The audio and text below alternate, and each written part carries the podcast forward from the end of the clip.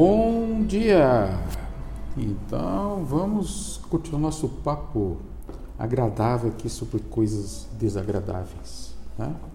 Vamos tentar transformar esses conhecimentos todos em coisas práticas para vocês terem saúde e não ficarem discriminando um tratamento aqui, assim, assado e acolá, né? Tudo é, faz parte de um conjunto e nós vamos acabar chegando nessas sequências de microbiota que eu tenho trazido para vocês através dos probióticos, dos pré-bióticos, desses conhecimentos tão importantes que nos fazem ter noção da microbiota e sua função benéfica para nós. Então, o que nós podemos falar de importante hoje dentro dessa visão introdutória, tá? Visão introdutória dessa microbiota em relação à obesidade através da disbiose intestinal. É meio complicado entender esses termos novos aí, mas a disbiose está mais do que conhecida, né? A disbiose ela é conhecida como um achatamento da, das camadas intestinais de absorção dos alimentos e isso provoca como consequência um desenvolvimento, vamos dizer assim, de, de fungos e bactérias não que não nos ajudam em termos de absorção e transformar esses alimentos em energia. Né? Aqui entra uma experiência muito interessante que eu vou passar para vocês, em que o transplante de microbiota intestinal em camundongos, tá? É, obesos, em não obesos, que seriam camundongos magro, provocou uma situação de obesidade induzida. Olha que interessante. Ah, então o que, que o senhor quer dizer com isso, doutor? Eu quero dizer para vocês que é, é, todas essas doenças, tá, basicamente, que estão aí, elas iriam ter muito mais equilíbrio se vocês cuidassem desse pH, não só do estômago, da vesícula, pH do intestino delgado, mas sim do intestino grosso, lá no cólon, onde há a formação dessas chamadas é, alterações do pH da microbiota intestinal, fazendo com que faça profilaxia dessas doenças. Então, aqui na literatura, ele diz que com o transplante da microbiota, Croglia em ratos magros para obesos, ocorreu também uma melhora da síndrome metabólica. Para quem não sabe o que é síndrome metabólica, fica muito fácil entender. É quando entra a hipertensão, a diabetes, a obesidade e, e outros, outras patologias básicas. Mas basicamente é esse o paciente da síndrome metabólica. Ele é um conjunto, inclusive entrando toda a parte vascular de membros inferiores, de membros da parte superior, é, entra todo nesse, nesse estudo de que é, na realidade, uma doença que vem da inflamação dos intestinos. Olha que interessante, olha, essa visão. Intestinos inflamados e a correlação com obesidade. Olha aqui, estudos, hein? E isso naturalmente é tudo feito em experimentações de laboratório. Imagine que ali o indivíduo não pode mentir, diz que fez a dieta assim assada e não fez, né? O fato é o seguinte, que onde tiver a produção de tal do butirato, tá? Que vai fazer com que regule a produção de ácidos graxos de cadeia curta no intestino, sim, sim, aqueles que eu já falei, que fazem a profilaxia, inclusive do câncer, né? É, vocês tendo imaginar, tentem imaginar que esses, essas doenças do, do trato gastrointestinal um deles as poliposes intestinais e o câncer, acabam levando vocês a uma situação de desequilíbrio dessa microbiota intestinal por baixa de produção do ácido butírico, né? basicamente ele, certo?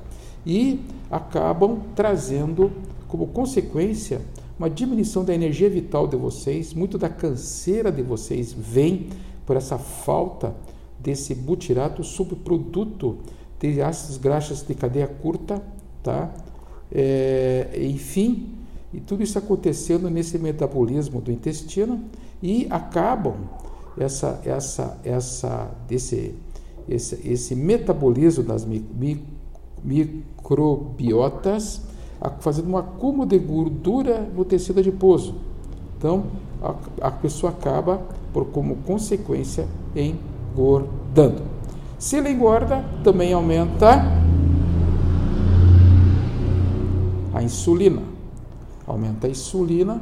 Essa insulina, todo mundo sabe que é um dos grandes é, braços direitos da diabetes. E da diabetes aumenta a pressão arterial. Então, dentro da síndrome plurimetabólica, está lá o paciente hipertenso, não sabendo nem o porquê que está acontecendo isso.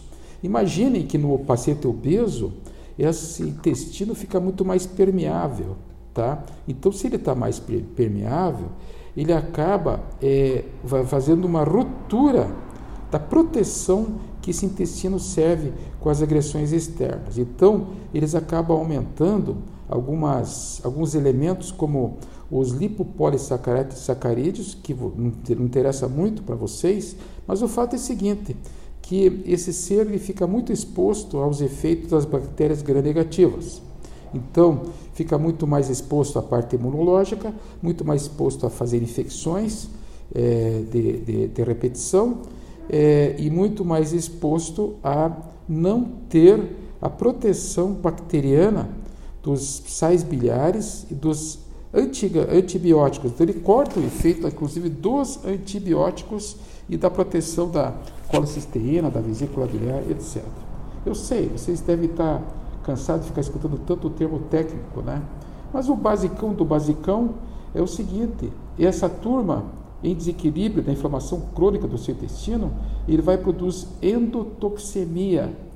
E essa endotoxemia também vai produzir em você uma, uma, uma sensação como tivesse febre contínua e constante, e também nesse rastro de desgraça que acontece via seus intestinos, acabam produzindo essas toxemias que acabam, anulam com a tua energia vital. O indivíduo fica zerado em termos de vontade de fazer as coisas. E ainda dentro dessa visão, agora vem essa, essa coisa do, dessa novidade para nós do transplante de, da, da microbiota intestinal, seja via transplante, como já falei em, em situações anteriores, de, via, via cânulas, via endoscópica, tá? em que se coloca fezes de pessoas sãs dentro do intestino de fezes de pessoas doentes, com excelentes resultados. Não me pergunte mais a fundo disso, porque também passa a ser é, alguma, vamos dizer assim, alguma novidade nesse mundo das terapias, né? É um pouco repugnante imaginar que a gente pode ter que se submeter a isso, mas de repente para uma paciente que está com câncer ou que tem uma retocolite ulcerativa com desequilíbrio, com fazendo endotoxinas, né? A paciente que tem aí síndromes já classificadas há muito tempo, certo? Já conhecidas da medicina, com a doença de Crohn, ou a retocolite ulcerativa, né? uma reatividade anormal dos linfócitos no intestino, de repente essa guerra imunológica acontece, que já citei aqui, ela acaba ficando abrandada. E o paciente passa a ter uma sensação de, de alívio, vamos dizer assim, tá? dentro do processo diarreico ou não. Certo? Então, dentro dessa visão, os prebióticos os probióticos entram, entram aqui de uma maneira muito forte, por exemplo, como a inulina, o fós, né? os próprios lactobacilos, né? os iogurtes, os suplementos com iogurtes, como prebiótico, a gente vai citar aqui a cebola, tá? a, a chicória, o alho, a alcachofra, a beterraba, a banana, tá? Então, gente, olha aí, já deu uma cifra para vocês. De acordo com a visão da Ayurveda, esses aqui são alimentos básicos, deveria estar inserido no contexto das suas alimentações. Né? Então é isso. Vou, ter, vou concluir aqui, vou dizer a vocês que vai ter-se mais podcast sobre esse assunto, né? E muito obrigado pela atenção de vocês.